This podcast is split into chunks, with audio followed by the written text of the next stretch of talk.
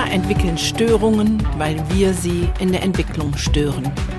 Damit wir dies verändern, ist hier dein Entwicklungssprünge-Podcast. Der Podcast, der dir hilfreiche Impulse gibt für eine gesunde Entwicklung von Kindern und Jugendlichen.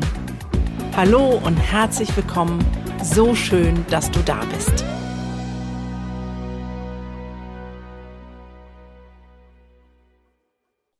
Willkommen zu einer wundervollen neuen Folge mit einem wundervollen Gast. Ich freue mich sehr. Ähm, mein Gast und ich, wir hatten vor, ich glaube, vor Corona, weit vor Corona, vor zwei Jahren oder so, hatten wir mal versucht, Instagram live zusammen zu machen und irgendwie hat es immer gehakt und gehapert und deswegen freue ich mich umso mehr, dass das heute klappt. Liebe Martina, schön, dass du dir die Zeit nimmst, dass wir heute plaudern können. Herzlich willkommen in meinem Podcast, Martina Spatz. Ja, ich freue mich riesig, dass wir endlich einen Termin gefunden haben. Ja. ja genau, den wir ja auch noch verschieben mussten. Ja. Wer, wer ist Martina Stotz? Ich erzähle jetzt ein bisschen und dann darf die Martina sich aber auch noch selber vorstellen.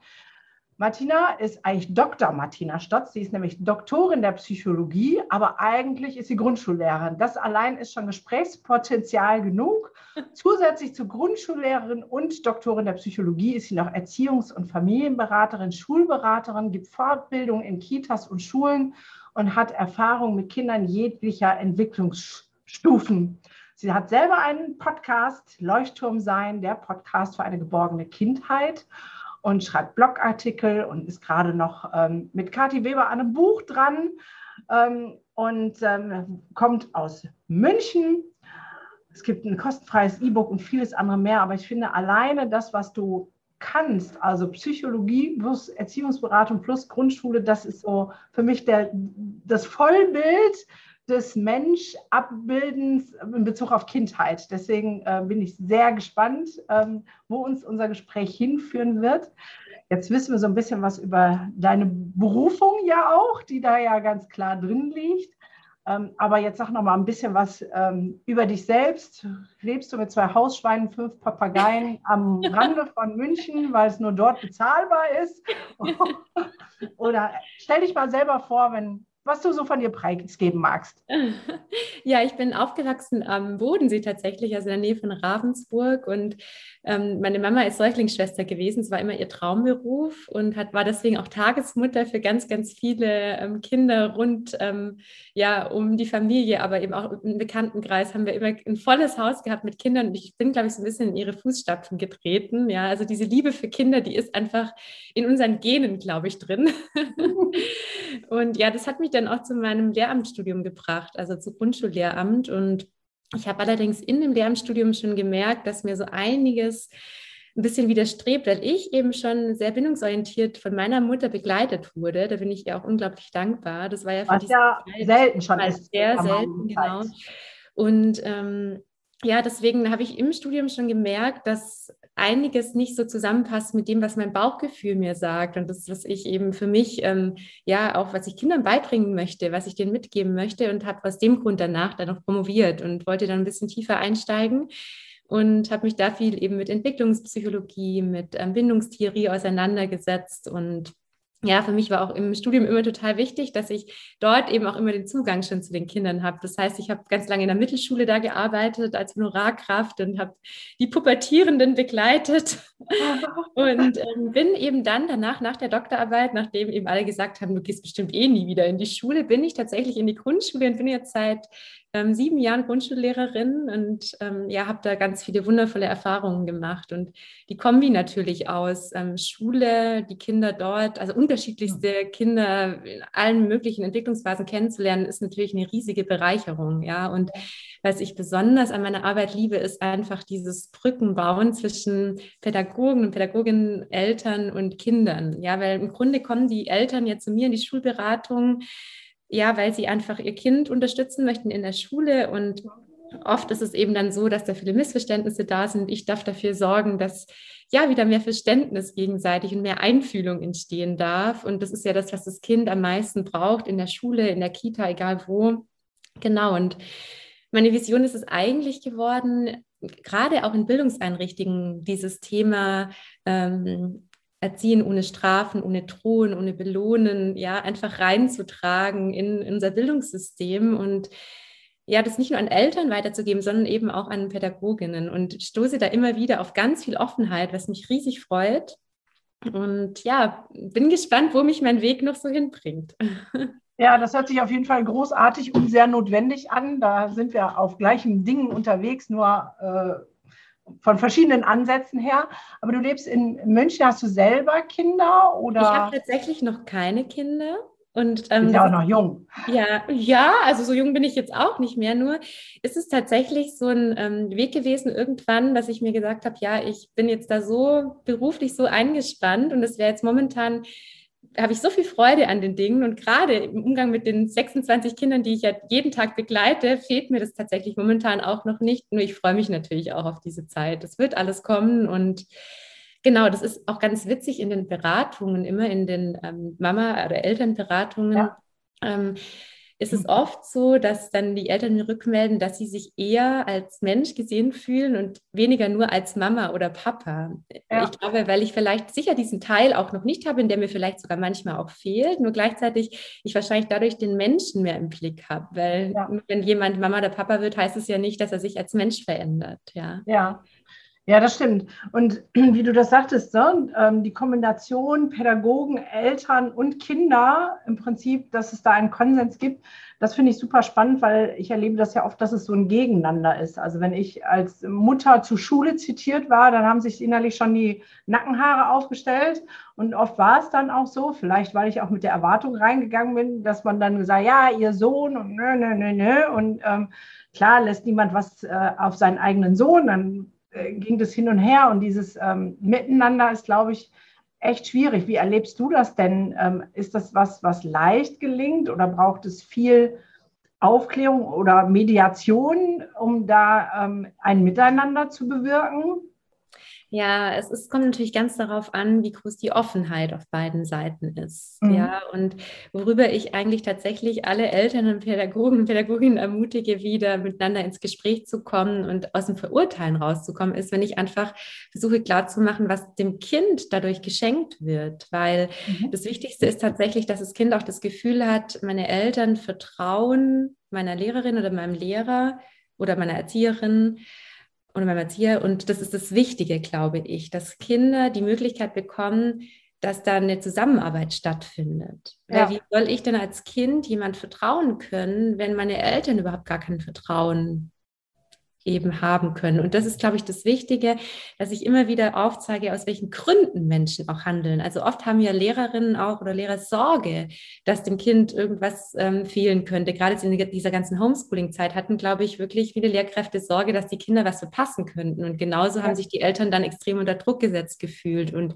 gerade in dieser Zeit war ich natürlich sehr eingespannt, ja, um da wieder für gegenseitiges Verständnis zu sorgen. Weil eigentlich geht es jedem ums Kind. Also auch alle Pädagogen Pädagogen, die machen ihren Job wirklich meistens aus einer Berufung heraus. So erlebe ich das schon. Also das ist schön zu hören, ähm, dass, dass das so ist. Ähm, manchmal zweifle ich daran, weil es halt auch so, so anderes gibt. Ich habe gerade aktuell ein Video gepostet, ich weiß nicht, ob du es mitgekriegt hast, ähm, von Lehrern. Pädagogen zeigen Gesicht heißt das Video. Mhm ich gar nicht gesehen, nee. Ja, macht ja auch nichts. Auf jeden Fall, wo dann ähm, in, in, NRW ist das ja auch, haben Pädagogen einfach ähm, sozusagen so Schilder hochgehalten mit Grundrechten und ähm, haben dann gesagt, wir sind wieder für mehr Empathie und Bedürfnisorientierung, also eigentlich das, wofür du und ich auch stehen. Und ich habe das auch auf Facebook gepostet, auch in so Lehrergruppen. Und ähm, da, das wurde direkt wieder als rechts abgetan und äh, gesagt, was, was wollen die denn und wofür stehen die denn jetzt? Das ist doch alles nur Parole und, ähm, und das kam dann von Lehrern, da war ich schon wieder so ein bisschen irritiert und denke so, hm, schade eigentlich.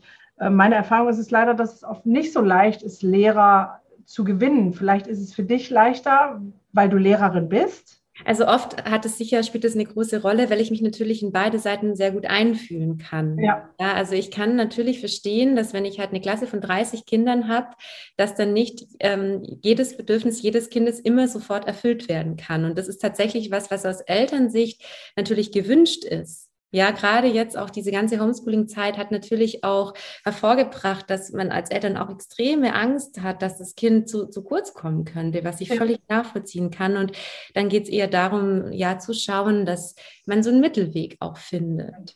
Ja, aber das wäre ja spannend, ähm, eine Frage jetzt. Du stehst ja für bedürfnisorientierte sozusagen Entwicklung. Ich nenne es mal besonders nicht jetzt Erziehung, ne, weil es hat ja immer dieses Ziehen dran. Begleitung, Bedürfnis. Genau, wenn wir Erziehung so definieren, wie wir es definieren, dürfen wir das Wort wahrscheinlich verwenden. okay, dann äh, nehmen wir das jetzt mal. Ähm, dass im Unterricht mit ähm, 30 Schülern ähm, ja zu leben ist ja ganz schön schwierig. Wie setzt du das denn um als Lehrerin jetzt? Also grundsätzlich ähm, ist es natürlich ganz wichtig, ganz, ganz klare Vereinbarungen mit den Kindern zu treffen. Das heißt, mhm. bei mir gibt es keine Regeln, sondern nur Vereinbarungen und Abmachungen. Und diese Vereinbarungen, die stehen dafür, dass sich jeder in der Gruppe wohlfühlen kann. Ja. Und diese Vereinbarungen werden eben am Anfang des Schuljahres und immer so alle drei bis vier Wochen wiederholt, neu überdacht, ja, neu aufgestellt, damit einfach alle Kinder das Gefühl haben, sie dürfen da mitbestimmen. Und dann ist es natürlich auch viel einfacher, sich an diese Vereinbarungen zu halten. Und Was werden, sind das dann zum Beispiel für Vereinbarungen, wenn du es jetzt bewusst nicht Regeln nennst? Also das finde ich schon super, weil ganz viel macht es ja das Wording aus. Hm? Genau, ja. und vor allem das Mitspracherecht der Kinder. Also es sind so Dinge wie wir nehmen Rücksicht aufeinander, wir lassen uns den Vortritt, wir achten aufeinander, dass ähm, wir nicht zu laut werden, damit sich alle konzentrieren können. Wir melden uns, wenn wir uns was, wenn wir was sagen wollen. Und das Wichtige ist, den Kindern wirklich aufzuzeigen, warum es diese Vereinbarungen gibt. Weil was würde denn passieren, wenn einfach jeder reinschreit, wenn er gerade Lust hat, ja? Dann könnten wir nicht mehr arbeiten, dann wäre ein Riesenchaos und dann könnte sich keiner mehr wohlfühlen. Und was ich ähm, ganz, als ganz schön erlebe, ist, dass die Kinder so dankbar sind für diese Führung, die sie darüber bekommen, mhm. weil sie natürlich sich dann in diesem Rahmen bewegen können und sich dort sicher und gehalten und getragen fühlen. Und das ist ähm, was gerade auch für Kinder, die, sage ich, eher mal schüchtern sind und die eher sonst auch Schwierigkeiten haben, sich abzugrenzen, ist es natürlich genauso wichtig wie für Kinder, die eher vielleicht ein bisschen wilder sind, gerne auch mal laut schreien. Das heißt, ja. das Schöne ist, dass die Kinder darüber auch gegenseitig von sich lernen. Ja, also es befriedet ja Grundbedürfnisse, ne? das Grundbedürfnis nach Orientierung und Kontrolle. Genau. Ähm, und Wahlmöglichkeit und auch Selbstwerterhöhung, ne, dass ich mit dazu beitragen kann, ähm, mit entscheiden kann, welche Regeln es gibt mhm. ähm, oder äh, nicht geregelt. Siehst du, guck mal, das ist auch spannend, ähm, dass man sofort in diese alten Wortklauseln mhm. fällt. Stellst du das auch öfter fest? Dass, also, das ist ja eine bewusste Entscheidung, ist nicht Regel, sondern Vereinbarung zu nennen. Mhm. Also ich glaube, wir könnten sogar auch Regeln sagen, wenn uns klar ist, was wir mit Regeln meinen. Also das ist ja. zum Beispiel auch so was, darüber können wir auch gerne diskutieren. Ich finde es zum Beispiel affig, zum, auf das Wort Erziehung zu verzichten, weil es heißt Erziehung. Erziehung hat sich über die Jahre hinweg immer weiterentwickelt, hat sich immer verändert und deswegen finde ich, sollte dieses Wort Erziehung neu neu besetzt werden. Ja? ja. Ich weiß, da ist das Wort ziehen drin, nur wahrscheinlich müssten wir uns da mit einem Sprachwissenschaftler nochmal unterhalten. Jedenfalls finde ich es ganz wichtig, diese Begriffe weiterhin zu verwenden und sie ja neu zu definieren. Und so finde ich es bei Regeln auch. Ich sage bewusst Vereinbarungen, Abmachungen, weil das natürlich vielleicht nochmal klarer auch für die Kinder ist. Ja. Ähm, du hast vorher noch eine Frage gestellt, wie das funktioniert mit der Bedürfnisorientierung. Ja. Also ein ganz wichtiges Werkzeug, ähm, ist für mich tatsächlich die gewaltfreie Kommunikation, mit der ich mhm. mit den Kindern sehr, sehr viel arbeite. Und da habe ich wirklich das Gefühl darüber, dass wir den Bedürfniswortschatz, den Gefühlswortschatz ähm, wirklich gemeinsam üben, immer wieder in Klassenkonferenzen ähm, oder in sogenannten Klassenräten wirklich auch Konflikte aufarbeiten mit der GfK, habe ich das Gefühl, das ist ein Weg, der den Kindern enorm hilft, auch sage ich mal, für sich einzustehen, für sich Grenzen zu zeigen, ohne dabei ja. eben gewalttätig zu werden. Das ist, ja. Hast du da noch eine extra Ausbildung gemacht in der gewaltfreien Kommunikation? Ähm, genau, ich habe Weiterbildungen gemacht, genau. Ja. Also wir haben als Lehrer sowieso immer Weiterbildungen und arbeite ja auch ganz eng mit der Kathi Weber zusammen, habe ähm, bei ihr auch schon Seminare belegt, genau. Also es ist für mich auch ganz wertvoll im Umgang mit, mit den ähm, Kindern, tatsächlich. Ja, ja also das, das ähm, glaube ich und erlebe ich auch so, dass ganz viel auf unsere Kommunikation ankommt und gerade diese Gefühle benennen ist ja jetzt nicht mehr so weit verbreitet, leider in unserer Gesellschaft. Ähm, so, da sind wir ja sehr getrillt, ah, ne, Schwamm drüber. Ähm, wir kommen ja noch aus der Generation Indianerherz kennt keinen Schmerz und all diese wunderbaren Floskeln und Gefühle wirklich zuzulassen, ist für mich auch der Schlüssel zu einem gesunden, ganzheitlichen Leben. Ähm, und ähm, das ist natürlich spannend, das zu etablieren im Unterricht. Ähm, Gibt es da auf der kollegialen Ebene auch schon mal so, ähm, Martina, was machst du da? Unterricht ist zum Lernen und nicht zum, für die Gefühlsschwurbelei da. Also ich meine, also das Witzige ist, ich darf ja immer wieder auch ähm, Referendare ausbilden, die dann bei ja. mir ähm, mit drin sind und auch einen Teil von meinen Stunden übernehmen. Und ich erlebe das eher als ganz wundervoll, weil ja. gerade die ganzen jungen Lehrer, die jetzt kommen, Lehrerinnen, die sind wirklich offen für sowas, die brennen für sowas und die merken auch, dass sie mit diesen Belohnen und diesen, da noch ein Gummibärchen und da noch einen Schritt weiter kommen und die ähm, Reihe gewinnt, dass sie sich damit auch nicht richtig wohlfühlen. Mhm. Also ich habe selber erlebt, also im Referendariat ähm, wurden wir auch eben noch so begleitet tatsächlich, dass es hieß, ja, hier bestrafen und dann rote Karte abschreiben und dann vor die Tür stellen und ich habe einfach gemerkt, dass, also es bricht mir das Herz, das kann ich nicht umsetzen. Das ja. verliere ich ja völlig die Beziehung zu den Kindern Kindern. Und das war auch eine Entwicklung für mich. Also zu sehen, ja. dann ähm, aus dem Studium zu kommen, aus der Forschung zu kommen und dann wirklich zu sehen, wie ja mir auch erfahrene Kolleginnen damals gesagt haben, ja, dann musst du halt einfach da mal eine rote Karte abschreiben lassen. Wo ich dann gedacht habe, ja, soll das Kind denn bitte daraus lernen? Überhaupt nichts, sondern das kriegt einen Hals und ist aggressiv und hat gar nichts gelernt. Im Gegenteil, es traut sich dann aus Angst heraus, die Sachen nicht mehr zu tun. Ja. Und das ist ja nicht unser Ziel. Ja, aber ich finde das spannend, dass es halt Bestandteil der Ausbildung leider noch ist. Ne? Also ich sage jetzt mal, wer nicht zu dir ins Referendariat kommt, sondern eben zu ähm, einer von, von der alten Riege, der wird es genauso. Ähm, ne? Also ich, meine Söhne mussten, der eine, ich weiß nicht wie viel, wie oft bis heute der Texte schreibt. Ich darf meine ähm, Mitschüler nicht stören, weil das ist unfreundlich und weiß nicht was, anderthalb Seiten gedruckter Text ähm, dann abzuschreiben. Das, mhm. Aber das würde dann die andere spannende Frage aufwerfen, wenn man jetzt so, also mein kurzer ist halt so eine, ich sage mal, Superknallnase. Oder Kind mit Sonder Sonderausstattung. Also wir haben die Grundschule überlebt, weil äh, wir eine Lehrerin mit Herz hatte, die ähm, den zu nehmen wusste. Aber das ist halt so das klassische ADHS-Kind gewesen damals. Mhm. Aufstehen, rumrennen, ähm, anderen Sachen, anderen Kindern die Sachen vom Schreibtisch äh, schmeißen, Lichtschalter an und aus, äh, unterm Tisch sitzen. Volle Programm. Mhm. Wie, du Arme. Ja, so anstrengend. Das ist wirklich anstrengend. Also ich weiß, von was du redest. Ich habe schon einige solche Kinder begleitet.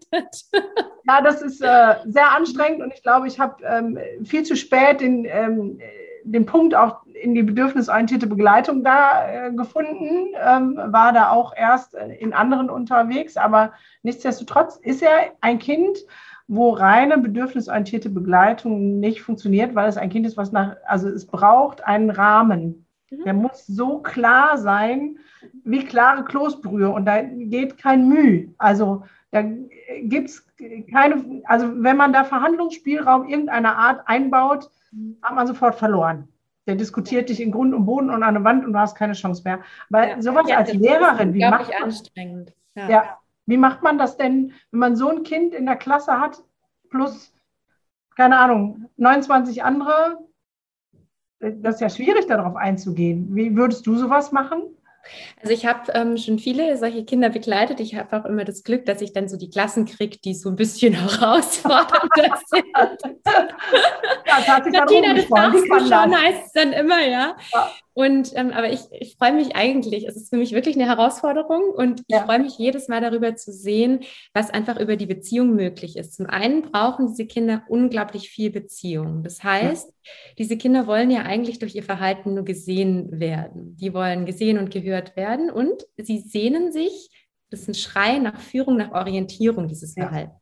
Ja. Das heißt, ich bin da einfach sowas von klar. Ich mache so klare Ansagen. Du setzt dich jetzt hier hin, es geht jetzt los, du holst jetzt dein Heft raus. Also es ist auch wirklich so ein bestimmter Ton, der jetzt vielleicht für den einen oder anderen gar nicht mehr so sanft oder freundlich klingt, ja. ja. Und ganz viel, also auch Körperkontakt, immer wieder die Hand auf die Schulter und da setzt du dich hin, da ist dein Platz. Also ich mache gar nichts mit Drohen, sondern wirklich nur mit klaren Ansagen. Also wenn zum Beispiel ja. so ein Kind aufspringt, dann gehe ich hinterher, nehme ihn in der Hand, sage, da ist dein Platz, setz dich jetzt hier hin, ich helfe dir, dein Heft rauszuholen. So, die Überschrift schreiben wir zusammen, jetzt geht's los. Ja, und schon ist dieses Kind drin und kann was tun. Nur das erfordert natürlich sehr viel Präsenz. Und das ist das, was natürlich anstrengend ist. Nur das Schöne ist, umso länger diese Präsenz, Führung und Orientierung von meiner Seite als Lehrerin da ist, umso weniger schwierig ist es für das Kind, ja, also ich hatte zum Beispiel auch ein Kind, das ich am Anfang immer erstmal, bis es sich ruhig setzen konnte, fünf Minuten hinten gehalten habe. Ich stand einfach nur hinter ihm und habe ihm die Schultern gehalten. Ja.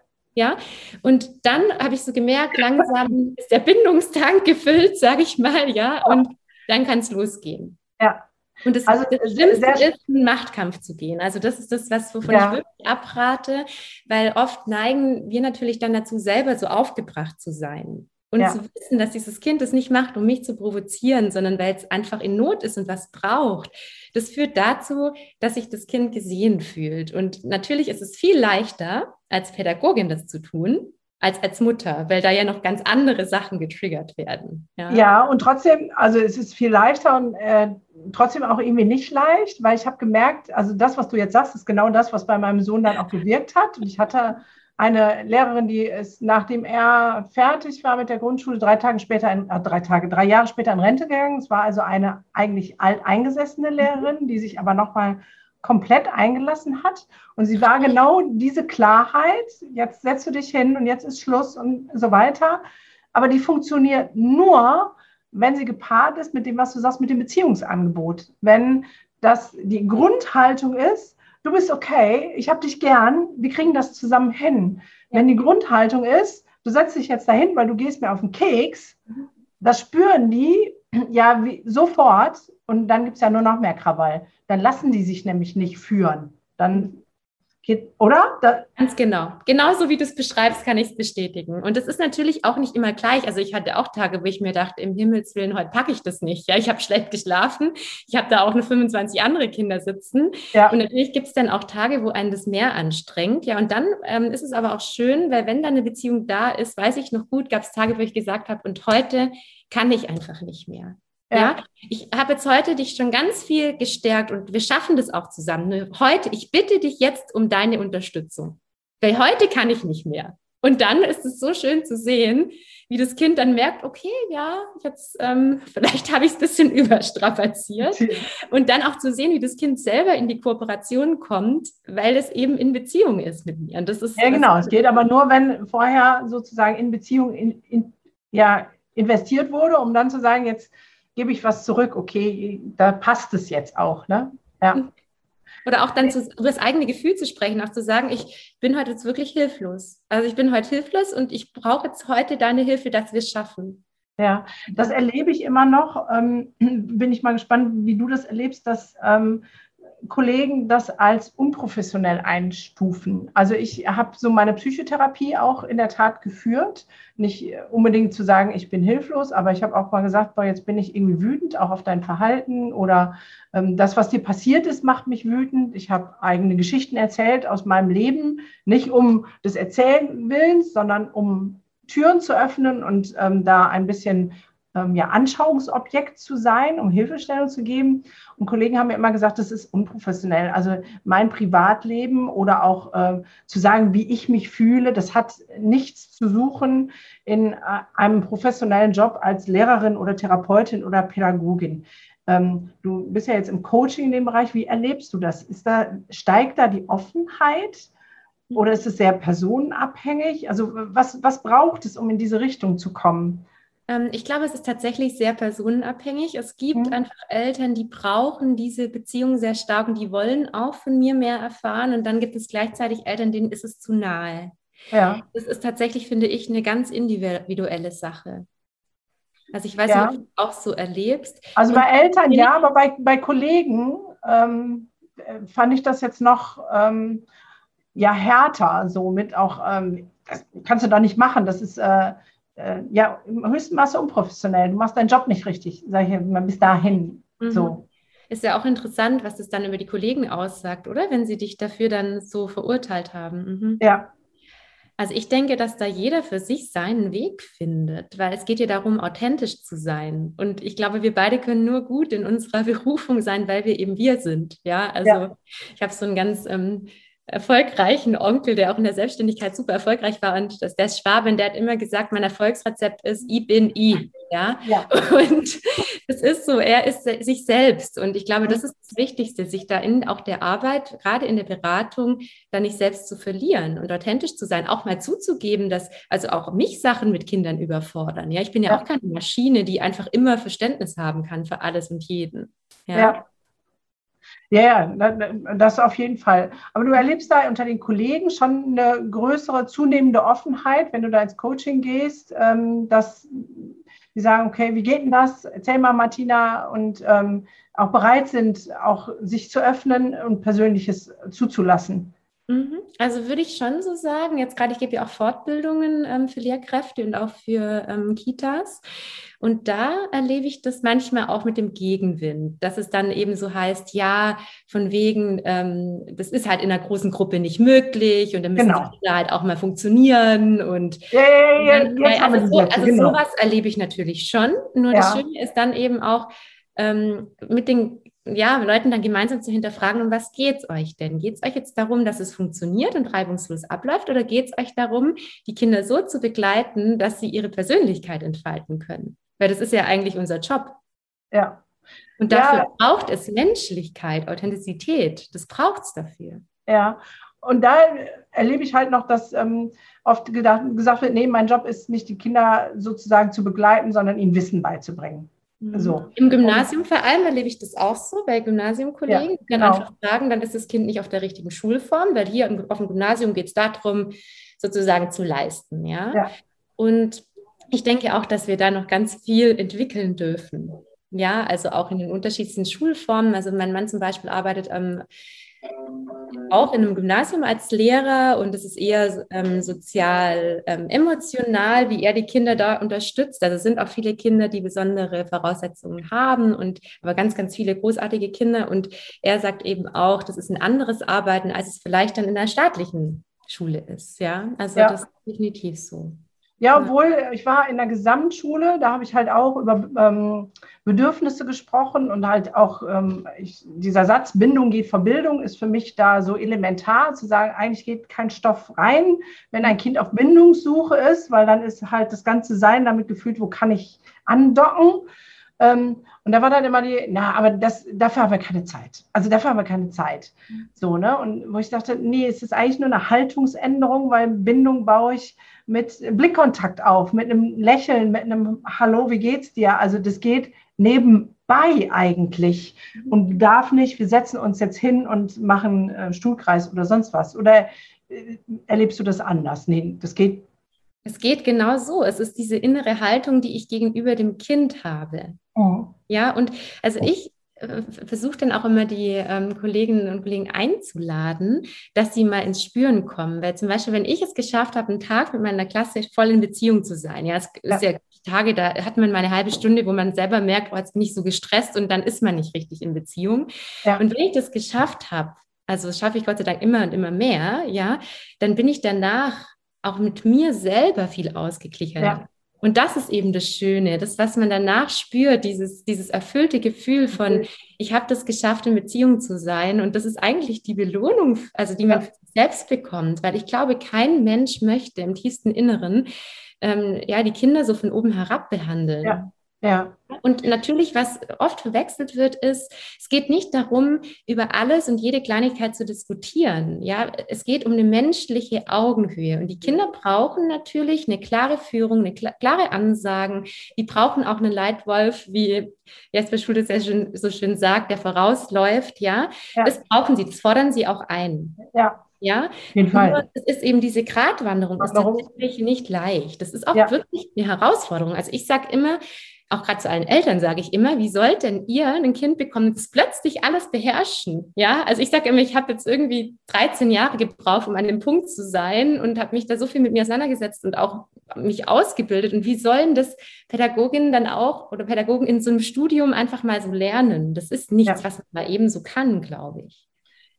Ja, da kommen wir zu einer spannenden Frage. 13 Jahre hin entwickelt und so weiter. Mhm. Ähm, was denkst du denn, wie wichtig ist Persönlichkeitsentwicklung für Pädagogen, Lehrkräfte, für Eltern?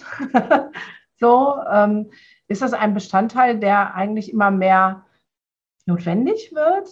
Äh, so, also vielleicht magst du darüber mal was sagen. Ja, unendlich wichtig. Also es ist, glaube ich, der Punkt, wenn ich jetzt merke als Lehrkraft, dass die Kinder mich täglich triggern und da irgendwas ist, dann hat es was mit mir zu tun. Ja, ja, oder wenn ich merke, dass Kinder in, als Lehrkraft gar nicht auf meine Grenzen reagieren, dann darf ich einfach hinschauen, bin ich denn eigentlich in der Lage, also Grenzen zu zeigen, meine inneren Grenzen zu spüren? Oder bedeutet es das vielleicht, dass die Kinder mir gerade dabei helfen, dass ich meine eigenen inneren Grenzen besser kennenlerne? Und so ist es, glaube ich, auch also bei vielen Eltern, die ich begleite, dass ich ganz viele Mamas und Papas habe, die sagen, ich bis ich meine Kinder hatte, habe ich meine inneren Grenzen gar nicht gekannt. Und erst darüber habe ich gemerkt, was habe ich eigentlich für Bedürfnisse, was habe ich für Gefühle, was will ich vielleicht noch aufarbeiten aus meiner Kindheit, was mich belastet, welche alten Glaubenssätze schleppe ich mit mir rum. Ja, so das ist für mich essentiell. Und ich glaube, dass Kinder deswegen zu einem kommen und auch bestimmte Charaktere zu einem kommen, damit wir uns da weiterentwickeln dürfen. Ja, also davon könnte ich jetzt ein, ein Lied singen. Weil mein, mein äh, Kind mit Sonderausstattung ist ja ein Pflegekind. Ähm, der ist mit zwei Tagen zu mir gekommen und damals dachte ich, ah, ein nicht kaputtes Kind, weil er ja noch nichts erfahren hat. Und er hat mich gespiegelt wie kein, also nicht wie, mehr als mein leiblicher und getriggert ohne Ende. Und ich habe erst ganz viel Bemühungen im Außen, Therapieform, alles, was ich wusste und gelernt habe, alles auf ihn angewandt und ich weiß nicht, was alles gemacht. Tagesgruppe, Tagesklinik, ach, endlose Stories, Medikamente, alles. So, mhm. bis zu dem Punkt, wo ich hier die Nasenspitze, wo ich bei mir angefangen habe und gesagt habe, was ist denn eigentlich bei dir los? Warum triggert der sich so und was ist da eigentlich im Busch?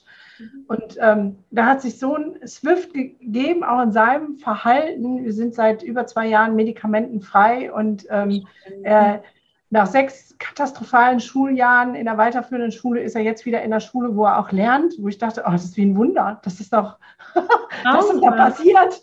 So, mhm. aber es ist ein Wunder, was darauf zurückzuführen ist, dass ich angefangen habe, diese Wechselwirkung ähm, zu verstehen. Und ich mhm. erlebe, dass es immer mehr Offenheit dahingehend gibt, ne? immer mehr ähm, Fragezeichen, was ja sehr wohltuend ist. Also wie Eltern wie Pädagogen. Ne? Ähm, das ist halt für unsere Kinder so wohltuend und natürlich auch für alle, ähm, die sich ja, die sich mit Kindern umgeben. Das ist eine Weiterentwicklung, die uns Kinder schenken. Und das ist ja, ja auch das Spannende. Also ich habe ähm, ja auch viel in der Geschwisterforschung gearbeitet und da ist es ja auch oft so, dass Eltern dann ein Kind bekommen, das einem selbst sehr ähnlich ist, das einen so gar nicht triggert und dann kommt dann noch das zweite oder das dritte Jahr, das dann so richtig das Innerste in einem hervorholt. Mhm. Und das ist auch nochmal ein ganz, ganz spannendes Thema, also womit ich mich auch sehr viel beschäftige, dass meistens ein Kind da ist, das, das mich selbst zur Weißglut bringt. Ja, ja, und wo ich dann so richtig an mir arbeiten darf, sag ich mal, ja. auch wenn es noch so anstrengend ist. Ja, und das Spannende für mich jetzt, ähm, das hat nichts mit den Genen zu tun. Also das ist so, ne, ähm, mein, mein zweiter ist ein Pflegesohn und trotzdem ist er genau mein Spiegel, mein Trigger in meinen Baustellen. Ähm, so, so wie du sagtest, die Kinder kommen bewusst zu uns, damit wir bestimmte Challenges lernen. So, ne? es geht auch gar nicht, glaube ich, jetzt so darum, dann ähm, immer zu denken, ja, ich bin da jetzt schuld dran, dass es so ist, sondern dass man versucht, immer im Nachhinein immer noch mal drüber nachzudenken. Also wenn ich jetzt zum Beispiel mal einen schlechten Tag in der Schule hatte und vielleicht einmal nicht so reagiert habe, wie ich das wollte, ja, dann ist es so für mich der Impuls zu überlegen, okay, was war da? Was hat, hat das Kind in mir getriggert? Und dann am anderen Tag auch das Gespräch zu suchen und zu sagen, du, da habe ich gestern das und das gesagt, das wollte ich nicht. Ja, ich wollte ja. dich eigentlich nicht ermahnen, sondern du weißt, du bist mir ganz arg wichtig und ähm, wie kriegen wir das hin? Ja. Weil schlussendlich bin ich eben die erwachsene Person und das Kind ist abhängig von meiner Liebe und meinem Bezug. Ja. Und das ist diese Verantwortung, die wir einfach haben als Eltern und Lehrkräfte. Und ja, aber das beinhaltet ja, dass du ganz tief in dir selbst verwurzelt bist und ein ähm, Ja zu deinen eigenen Bedürfnissen, ähm, Stärken und auch Schwächen hast. Weil wenn ich ich sage jetzt mal, meine Autorität darüber beziehe, dass Kinder mir gehorchen, kann ich ja mhm. nicht hingehen, sagen, hör mal, das tut mir leid, gestern, da habe ich mich echt im Ton vergriffen, ähm, das wollte ich gar nicht, äh, wie kriegen wir das gemeinsam hin? Das ist ja ähm, für manche ein Schuldeingeständnis, was an ihrer Autorität kratzt. Mhm. So, ne? Das, ähm, wie kommt man denn dahin, wenn man jetzt noch nicht so weit ist und einfach nur merkt, da gibt es diese Triggerpunkte, dass immer die gleiche Sorte Kinder vielleicht in, im Unterricht, ähm, bei, und man ist immer erstaunt, wenn äh, im Kollegium, äh, keine Ahnung, ich, ich stelle mir jetzt vor, ich bin Lehrerin und ich erzähle immer in der einen Klasse von Max und in der anderen Klasse von Pauline und in der dritten Klasse von Jennifer, ich nenne mir jetzt irgendwelche Namen, die haben so ein ähnliches Muster. Und wenn man im Kollegium darüber spricht, dann sagen die anderen alle, nee, was hast du denn mit denen? Die sind doch total. Also, du weißt, was ich meine, ne? Das ist ja das genau, was mit mir zu tun hat. Was wäre denn so der erste Zugang vielleicht ähm, raus aus so einer Falle? Also tatsächlich erstmal in sich reinzuspüren und zu spüren, was für Gefühle löst dieses Kind in mir aus. Es ist Wut, ja, es ist irgendwie vielleicht Frustration. Und dann zu überlegen, okay, was denke ich denn in dem Moment? Erstens mhm. mal über mich und auch über das Kind, weil oft ist es dann so ein Versagensgedanke, dieses ich kriege das nicht hin, ich schaffe das nicht. Mhm. Ja? Und dann, wenn ich wirklich merke, dass ich da so meine Themen habe, ist es schon wichtig, sich professionelle Hilfe von außen zu holen. Also ich begleite zum Beispiel auch deswegen viele Lehrkräfte, mhm. weil es darüber gelöst werden kann. Wenn da ein Bewusstsein entsteht, dann weiß ich, okay, da ist zum Beispiel gerade das starke Gefühl der Wut wieder. Ja. Und das ist eigentlich ein altes Gefühl. Das hat gar nicht so viel mit dem Kind zu tun, sondern das ist ein Gefühl, das immer wieder ausgelöst wird bei mir, weil es mit meiner Biografie zu tun hat. Und dann eben das zuordnen zu können und Strategien zu finden, mit der Wut in dem Moment umzugehen, ohne die Wut gegen das Kind zu richten. Das ist, sind dann diese Sachen, also wo ich auch mit Lehrern dann wirklich auch Achtsamkeitsübungen in den ähm, Schultag integriere. Also zum Beispiel, zum Beispiel, wenn ich morgens ankomme, legen wir alle erstmal den Kopf auf den Tisch, machen ganz ruhige Musik an, kommen erstmal an. Und wenn ich merke, die Klasse ist aufgebracht oder ich bin gestresst, ja, dann machen wir irgendwelche Atemübungen. Das sind ja alles nur Minuten, die dann verstreichen, die allerdings allen Kindern gut tun. Ja, ja und diese Routinen und Rituale helfen dann schon sehr stark. Ja, das glaube ich. Die haben einen mega Effekt und man muss sich vielleicht dafür öffnen, zu sagen, nicht zu denken, ah, das klaut mir meine Zeit Unterrichtsstoff, sondern ich gewinne Zeit, weil Kinder danach viel aufnahmefähiger sind und offener und viel leichter lernen. Mhm. Ähm, und was auch noch ganz wichtig ist, ist, dass die Eltern in solchen Situationen mit ins Boot geholt werden. Ja, okay. einfach dann in dem Moment, wenn ich merke, da triggert mich ein Kind und das ist so ein Verhalten, das für mich ganz schwierig ist. Ja, mhm. vielleicht, weil ich mich dann nicht gesehen oder nicht gehört fühle. Ja, ist ja ganz oft, ich musste alles 20 Mal sagen. Ja. Dann ist ja oft so dieser Satz, ähm, ich werde nicht gehört, weil ich vielleicht in meiner Kindheit nie gehört wurde mit meinen Bedürfnissen. Das ist bei vielen Lehrkräften so. Ja. Und dann ist es wichtig, mit den Eltern darüber zu sprechen und einfach mal zu versuchen zu verstehen, was das Kind braucht. Ja, vielleicht ist es was, was dann wirklich beide zusammen bei dem Kind mehr erfüllen können. Ist es mehr Autonomie? Ist es mehr Führung, mehr Orientierung?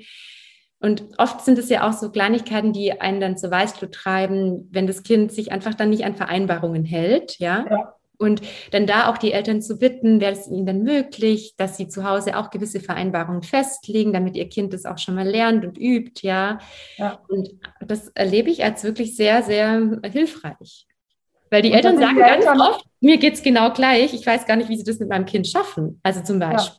Ja. ja.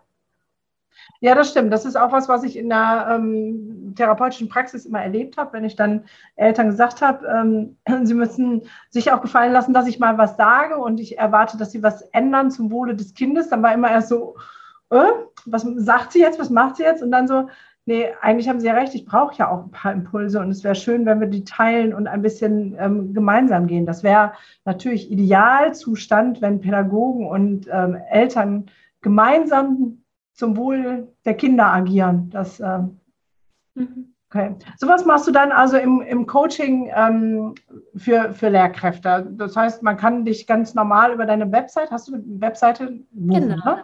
Ja. Genau. ja. Und was für Vorträge machst du in Schulen? Also wenn jetzt hier ähm, Leute zuhören und sagen, ach, das ist so super, die sollen wir bei uns den pädagogischen Fachtag also schmeißen. Also tatsächlich ist mein Herzensthema Grenzen zeigen ohne Drohen, Strafen und Belohnung. Weil das ja. kann, können sich die wenigsten vorstellen, dass das funktionieren soll. Und es funktioniert. Ich probiere, mache das täglich. Ja, es ist ein langfristigerer Weg, nur es klappt. Dann ähm, eben gewaltfreie Kommunikation in der Schule ist einer mhm. ähm, meiner Herzensthemen diese zwei Schwerpunkte und grundsätzlich eben dieses beziehungsorientierte Begleiten von Kindern. Ja. ja. ähm, Grenzen setzen ohne Ster äh, Strafen und belohnen, so hast du es genannt, ne? Ähm, ja. Vielleicht magst du mal ganz kurz anreißen, wie, wie das geht, wenn du sagst, es äh, sagen so viele, das geht nicht. Also ich, ich habe eine Idee, wie es geht. Ähm. Also, ich mache ein einfaches Beispiel. Ich habe ein Kind, das zum Beispiel ähm, immer reinruft und sich nicht meldet. Ja? Dann brauche ich nicht sagen, wenn du jetzt noch einmal reinrufst, dann gehst du ins andere Klassenzimmer. Das brauche ich nicht machen, sondern ich sage einfach, du meldest dich, wenn du was sagen willst. Ja. Das mache ich einfach so lange, bis das Kind sich daran erinnert. Das Wichtige ist, dass ich sofort reagiere. Mhm. Ja, dass ich auch danach mit dem Kind nochmal ins Gespräch gehe und sage, du, ich wollte dich nochmal fragen, weißt du nochmal, warum das Melden so wichtig ist für uns als Gruppe, dass sich hier jeder wohlfühlen kann, mhm. damit das Kind es wirklich versteht und einsichtig ist. Und dann brauche ich kein Belohnen mehr. Ja, und jetzt, das, also das Belohnen, ähm, ich arbeite sehr viel mit Wertschätzung, auch gar nicht mit Lob. Und Belohnen ist für mich auch eine Form von, also und Lob hängt für mich sehr stark zusammen. Und auch da erlebe ich einfach, dass es darum geht, dass die Kinder selber spüren, dass ihnen das Verhalten gut tut. Also ja. zum Beispiel ein Kind macht einen wunderschönen Hefteintrag, gibt sich ganz viel Mühe, ja, und ich schreibe dann drunter toll, super gemacht. Da mhm. hat das Kind gar nichts davon, sondern ich sage dann, ich hole das Kind vor und sage, und wie fühlt sich das jetzt an, wenn du deinen Heftantrag anschaust? Mhm. Bist du stolz auf dich? Mhm. Also ich bin stolz auf dich, weil ich sehe, wie viel Mühe du dir gegeben hast und wie gut du dann damit lernen und arbeiten kannst. Ja. Und dann merke ich beim Kind, also das, was ich dann noch mache, ist oft zu sagen, hey, wo fühlst du denn das, dass du stolz bist? Mhm. Ist es im Bauch oder kribbelt das? Wo fühlst du das Gefühl? Und dann habe ich das erreicht, dass das Kind aus sich heraus beim nächsten Mal wieder einen schönen Hefteintrag macht. Nicht für mich, sondern ja. für sich selbst. Ja, und damit hast du jetzt schon wunderbar den Unterschied zwischen Loben und Wertschätzung, weil das wäre jetzt meine, meine Frage gewesen. Was ist der Unterschied zwischen Loben und Wertschätzen? Aber du hast es schon ähm, sehr schön beschrieben. Ich würde es mal ähm, zusammenfassen. In Lob ist so ein kurzfristiges, so ein Schulterklopfen, hast du fein gemacht und abgehakt. Und Wertschätzung ist erstens auf der Beziehungsebene ähm, eine Rückmeldung geben und das Gefühl ansprechen, ähm, was sich auch selber bei dem Kind äh, verankert. Das heißt, ja, ähm, wirklich einen Schatz sehen und den einem Wert geben. Da sind wir auch bei dem Wort vielleicht äh, Wertschätzung. Ne? Also du hast einen Schatz kreiert und jetzt gib ihm doch selber einen Wert, was natürlich dann wieder in Lustgewinn und Selbstwerterhöhung zu den Grundbedürfnissen passt und viel länger wirkt. Es gibt ja auch ähm, die Aussage, die tätige ich auch gerne, Loben ist das neue Strafen. Mhm. Ne, weil ja über das Lob, wenn ich das nur mache, um das zu loben, damit ich das Lob kriege, ist es genauso, dass ich nur etwas mache, um nicht bestraft zu werden.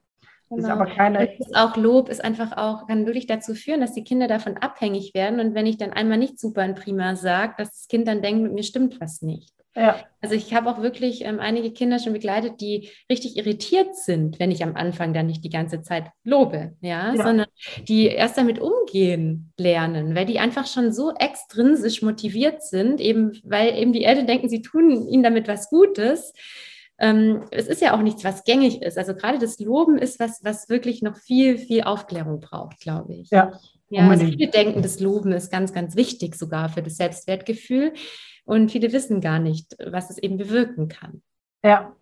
Ja, da braucht es auf jeden Fall Aufklärung und kommen wir wieder zu dem gleichen Punkt. Es braucht ein hin zu unseren eigenen Gefühlen, ne? Wahrnehmung unserer eigenen Bedürfnisse und auch Gefühle benennen und ähm, ähm, zeigen zu können. Das gilt ja, das Kind lässt es ja auch nur zu, wenn ich es auch zulasse. Also das ist zumindest meine Erfahrung, wenn ich mich abkapsel und sage, jetzt sprich mal über deine Gefühle, aber ich nicht schwingungsfähig bin, wird das Kind sagen, nee, nee, also ähm, warum sollte ich das hier tun? Ich fühle mich gar nicht sicher und du, du zeigst es mir ja auch nicht. Mhm. Oder äh, hast du da einen anderen ähm, Erfahrungswert? Nee, absolut. Das ist das Wichtigste, dass die Kinder spüren, dass ich auch dafür offen bin. Ja, und wenn wir jetzt gerade nochmal beim Loben bleiben wollen, es ist ja auch so, dass ein Kind spürt, ob ich einfach nur ein glattes Super oder Prima raushau, damit es halt abgehakt ist. Nur in dem Moment spürt das Kind mich nicht. Ja.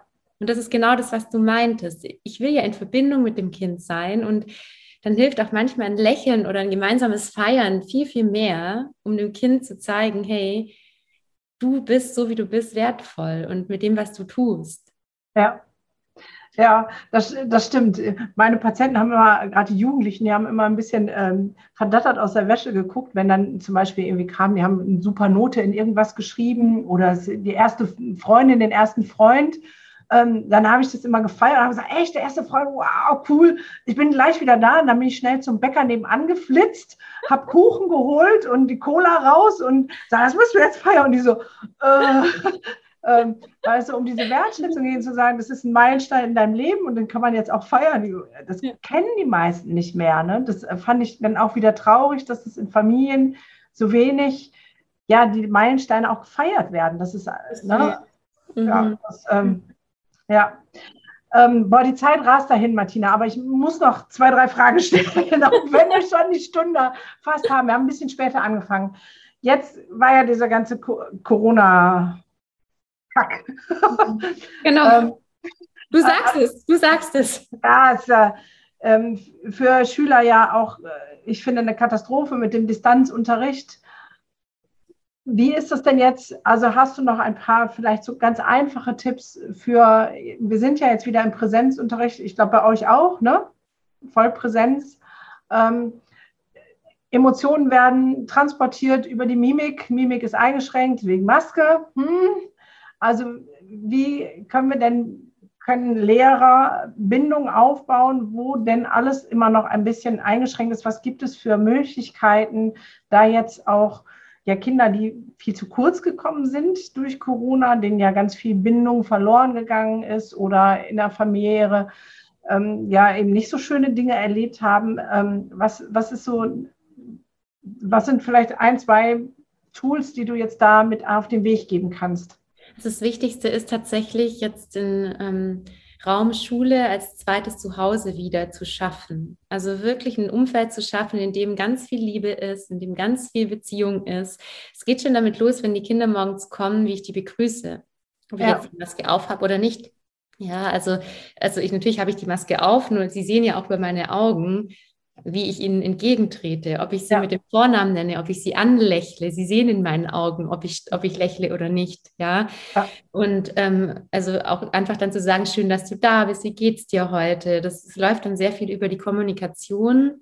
Und natürlich auch zu schauen, mit den Kindern ins Gestalten wiederzukommen. Weil was natürlich durch diese Corona-Zeit stark passiert ist, ist, dass die Kinder sehr durch die Digitalisierung, durch das ständige vor dem Computer sitzen, sage ich, in so einen gelähmten Zustand geraten sind. Also ja. ich erkenne das daran, wenn ich ähm, daran denke, wie Kinder vor der Corona-Zeit gesungen, getanzt haben, wie sie wild waren in der Klasse, wenn wir irgendwas gemacht haben. Und wenn wir das jetzt tun, merke ich diesen Unterschied. Das, das bricht mir das Herz. Ja? ja, und das sehe ich. Also man sagt ja immer, wenn ein Bedürfnis ganz lang unbefriedigt war, baut man das irgendwann ab. Also dieses Bedürfnis nach sich ausdrücken, tanzen, Lebendigkeit, das ja. ist verloren gegangen darüber, dass die Kinder das so lange nicht mehr tun durften. Ja. ja. also Theater fiel weg. Und dazu möchte ich ermutigen, die Kinder wieder anzuleiten, ins Gestalten zu kommen. Also kleine Theaterstücke zu machen, Musik anzuhören, dazu zu tanzen, ins Bewegen zu kommen, sich auszudrücken, ähm, weil dann entsteht auch wieder Beziehung. Ja. ja. und auch Verbundenheit, Gemeinschaft. Und das würde ich gerade momentan in den Fokus stellen, weil natürlich auch durch diese Formen ganz viel gelernt werden kann. Ja, ja also die Stoffvermittlung ist jetzt ganz wichtig, natürlich auch. Also ich bin jetzt kein Fan davon zu sagen, ja, Bildung ist jetzt völlig egal, ja, sondern es ist natürlich auch wichtig, dass die Kinder nächstes Jahr den Anschluss haben. Nur ist es auch möglich, das miteinander zu verbinden. Und also ich jetzt mache so ein Beispiel. Wir haben die Woche Comics durchgenommen und dann kann ich natürlich sagen, ja, die Form eines Comics und hat den Unterricht langweilig gestalten oder kann ich sagen, komm, wir stellen uns vorne hin, wir spielen Theater, wer ist welche Person und dann kommen wir ins Lachen, dann haben wir Freude und dann entsteht Gefühl. Und ja. übers Gefühl lernen Kinder am allerbesten und schnellsten. Und dann kommt zusätzlich. Nicht nur Kinder. Also ich sage mal, wir Erwachsene. Auch, ähm, ich führe ja ein Weiterbildungsinstitut, wo wir Pädagogen ähm, und Therapeuten weiterbilden. Und unsere Fortbildungen sind ähm, voll mit Spiel, Spaß und Spannung. wir tanzen auch, selbst online. Und ähm, weil wir wissen, gelernt wird übers Gefühl. Wenn wir die Emotionen ansprechen, dann ähm, bleibt es ähm, besser haften. Mhm. So, dass ähm, wir alle lernen übers Gefühl. Ja, ja also Kinder brauchen gerade am allermeisten wieder in dieses Lebendigsein zu kommen. Das ist das. Aller, Allerwichtigste gerade, weil das so verloren gegangen ist und das, dieses Kindsein darüber verloren gegangen ist. Und ja, dass diese Bedürfnisse, die da so lange unerfüllt waren, die dürfen jetzt in der Schule wieder ein bisschen, ja, ja. mehr Beachtung finden. Ja, unbedingt. Da, da komme ich noch zu einer Frage. Wie gesagt, wir könnten wahrscheinlich Stunden weiter schneiden. ähm, für mich ist so der, der Gegenspieler, hätte ich beinahe fast gesagt, von diesem, was du schreibst, ins Gefühl kommen und ja auch in, in die Liebe und Freundlichkeit, will ich das mal ähm, bezeichnen, ist die Angst. Und das, ist, das sind immer, ne, hast du ja auch vorhin gesagt, ich sagte, ähm, ja, warum denn nicht? Warum äh, können sie denn das nicht? Oder ähm, was ist denn dahinter? Warum wird das Kind getriggert? Ist ja immer meine ureigene Angst. Wie erlebst du das denn? Ist noch viel Angst bei den Kindern, aber auch bei Lehrkräften in Bezug auf Corona-Infektion, aber auch, naja, ähm, den Dingen, die von oben so bestimmt werden, um sich da frei zu entfalten, weil das hört sich jetzt so schön an, die Kinder in, in die Kreativität zu bringen und zu tanzen und so. Und dann äh, höre ich schon die, die Angst, Leute, die sagen, ja, aber das hier kann ja nicht Corona-konform sein und das können wir ja jetzt nicht machen, weil dabei kann man ja keinen Abstand halten und also da, dazu möchte ich jetzt einfach mal ein realistisches Bild äh, vermitteln, wie Kinder in der Grundschule miteinander agieren. Also es war vom ersten Moment an nicht so, dass Kinder Abstand halten konnten. Ein Kind ist nicht dafür gemacht, Abstand zu halten. Und wenn ich dann fünfmal daran erinnere, dass Abstand zu halten ist und ich drehe mich um und da ist der Abstand natürlich wieder nicht eingehalten, ja, oder ähm, wir verabschieden uns und vor dem Schultor geht es erst richtig los mit Umarmen und äh, Küssen und das Kind ist dafür da, körperliche Nähe, ja, beim anderen zu spüren. Und das ist was ganz Wichtiges. Und deswegen, ähm, ja, Angst, ja. Ich finde immer, es ist unsere Aufgabe, auch als Lehrkräfte eigenverantwortlich mit den Sachen umzugehen, mit Blick auf das Kind. Natürlich achte ich auch ganz stark auf Sachen wie wirklich Hände waschen und nur jetzt sitzen wir sowieso auch wieder mit 26 Kindern in der Klasse mit Maske. Und natürlich achte ich darauf, dass die Kinder die Maske ähm, richtig oben oh. haben. Ja, nur Abstand halten ist da halt auch nicht mehr. Und dann ist bei mir halt auch der Punkt erreicht, wo ich sage, so und jetzt reicht's. Und jetzt steht für mich das psychische und emotionale Wohl der Kinder absolut im Vordergrund. Ja, und wenn dann jemand kommt und sagt, ja, okay, dann ähm, äh, was weiß ich, was wollen sie denn machen? Ja, ich meine, so, die haben so einen Lehrermangel. Sie werden mich schon nicht rauswerfen. Also ja. es ist so, ähm, und ich bin ja trotzdem verantwortungsvoll. Und ich finde, auch da möchte ich eigentlich ermutigen, mehr, ja, das zu machen, was das Bauchgefühl einem sagt. Ja. Also und allein für die Angst Platz, ist ja, das ist aber oft auch was aus der eigenen Biografie. Ja, ja, ja, das, das stimmt. Das ist oft nicht da aus der eigenen Biografie. Aber diesen Satz zu sagen, ähm, ich stelle die psychische und seelische Gesundheit jetzt in den Vordergrund, dafür feiere ich dich jetzt. so, das ist so, da geht mir das Herz so auf, weil ich denke, ja, genau, darum, darum geht es. Ähm, weil ähm, klar, ich bin auch für Corona-Schutzmaßnahmen und wir müssen schon dafür sorgen, dass dieser Virus im Schach bleibt. Aber was nützt es, wenn wir ähm, die physische Gesundheit vieler gerettet haben, aber die langfristige psychische Krankheit damit vieler und gerade unserer Kinder provoziert haben? Dann ähm, haben wir ein ganz neues Problem, gesamtgesellschaftliches Problem, wo wir merkt, dass äh, ja. Ich denke auch, dass wir da auch präventiv einfach denken dürfen. Ja, ja. weil ist, also ich bin ja in der Schulberatung, ich sehe, was dann langfristig entstehen kann. Ja. Und wir könnten eben durch präventive Maßnahmen so viel ja, verhindern. Ja, unbedingt, auf ja. jeden Fall.